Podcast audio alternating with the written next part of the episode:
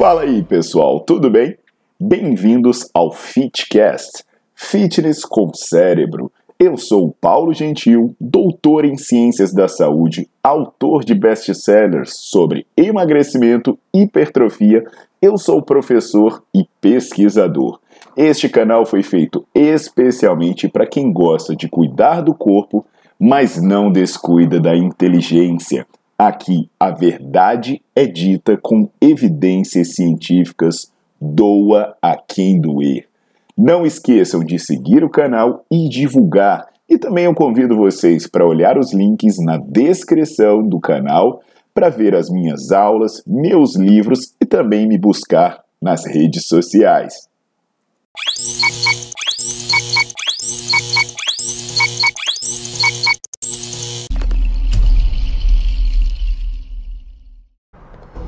Fala pessoal, tudo jóia? Aqui quem fala é o Paulo Gentil e hoje eu vou responder uma pergunta que estão me fazendo muito, né? Fazem essa pergunta no meu Instagram, fazem essa pergunta no YouTube, fazem essa pergunta como encontram na rua, no boteco e eu não sei sinceramente de onde surgiu isso, né? Qual, quem foi o primeiro ser iluminado a falar? Mas a, a pergunta é: se tomar banho gelado atrapalha os ganhos de massa muscular, atrapalha os resultados do treino.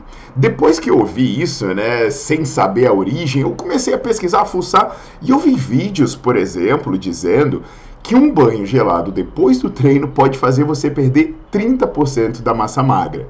Porra! Isso quer dizer, pessoal, que três banhos gelados, é, basicamente você some, você derrete, né? Aí aqui eu até lembro um vídeo que eu falo sobre eletroestimulação, em que eu falo da, da imbecilidade de algumas afirmações matemáticas, do tanto que elas são improváveis, por um simples raciocínio lógico, né? Seria nem uma questão científica, mas uma questão de lógica matemática. Caraca! Então, assim, pessoal, existe uma fundamentação por trás disso? Existem, existem algumas teorias que podem explicar por que, que as pessoas falam isso, e hoje eu vou explicar sobre isso. Eu vou falar sobre os estudos que falam sobre o tema, sobre as mudanças de temperatura conforme elas repercutem no, no sistema fisiológico como todo e nos resultados que você pode ter do treino. Aí eu já deixo aqui um convite, né, para você olhar a minha playlist sobre treinos de hipertrofia, porque aí você vai ver informações, orientações sobre o que realmente funciona nesse aspecto, tá legal? Então faz o seguinte, deixa o seu like no vídeo, bota para seguir o canal, que a gente sempre está quebrando mito e trazendo informação por aqui.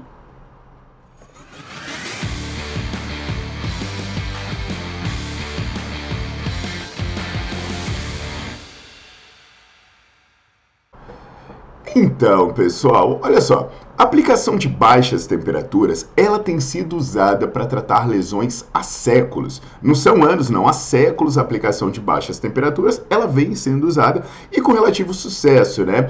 Só que o que a gente precisa entender? Alguns aspectos inerentes a isso. Por exemplo, primeiro ponto a entender é por que a baixa temperatura é aplicada. E aí a gente tem que entender como funciona o processo de lesão, como funciona o processo de dano. O processo começa com a lesão primária. Depois vem a lesão secundária e depois vem a regeneração propriamente dita. Eu vou exemplificar aqui. Imagina que você toma uma pancada. Quando você toma uma pancada, ela diretamente vai causar lesão em seus tecidos.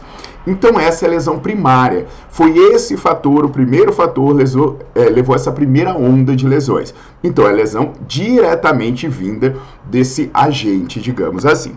Aí depois que você sofre essa lesão, o seu corpo inicia um processo de reações inflamatórias. E quando você inicia esse processo de reações inflamatórias, né, é um processo que começa pela limpeza do local lesionado, essa limpeza ela acaba aumentando a quantidade de lesões. Então imagina que você tinha uma primeira lesão que foi diretamente vinda da pancada, que era uma lesão desse tamanho. Depois, quando o seu corpo trabalha para limpar esse local, essa lesão cresce. Esse aumento aqui é, é o que a gente chama de fruto da lesão secundária. Então você tem a primeira lesão diretamente causada pelo agente e depois as reações do seu corpo causam mais lesão. Então eu tenho a lesão primária e eu tenho a lesão secundária. Depois que esse processo de lesão secundária acontece, né, com esse processo de limpeza, começa a prevalecer o processo de recuperação propriamente dito. Que aí o seu corpo já limpou aquela região e aí ele vai iniciar o processo de reconstrução. Então, são as três fases pelas quais você precisa passar. Aí, para você entender as consequências e repercussões disso, eu vou me basear em um estudo muito bom que eu vou deixar aqui na descrição do vídeo, que é um estudo de dois pesquisadores, é uma revisão de literatura do Hospital Lenox Hill de Nova York. Então, é um estudo de 2021, e aí eles falam, por exemplo, né, baseado nesse fenômeno, que a redução da temperatura ela é útil para conter a lesão secundária. Então entende o seguinte: você sofreu uma pancada, pum. O que você teve de lesão primária pode ser muito aumentado nesse processo inflamatório. Então você aplica uma baixa temperatura para essa lesão secundária ser menor. Agora, você tem que entender que esse processo inflamatório, ele pode ser bom ou ruim dependendo da sua magnitude. Essa resposta inflamatória exagerada depois de uma lesão, depois de uma pancada, ela pode causar uma lesão muito maior do que precisaria, digamos assim. Agora, se você tem um treino, né? É um fenômeno normal, uma lesão dentro do seu limite fisiológico, essa reação inflamatória é quem vai iniciar a resposta seguinte. Então a resposta seguinte da recuperação, ela depende dessa segunda resposta. E aí nesse caso, se você conter esse processo inflamatório, o que, que vai acontecer é que a sua recuperação, a sua adaptação, ela se torna mais lenta ou ela se torna de menor magnitude. Então, vou ser mais claro aqui, mais prático para vocês. Se você tomar uma pancada, sofrer um acidente, algum trauma, alguma coisa do tipo, a aplicação do gelo, logo que você sofreu o trauma, então é logo que isso acontecer para você conter a lesão secundária, ela pode te ajudar. Ok, então o gelo não é ruim, a baixa temperatura não é ruim.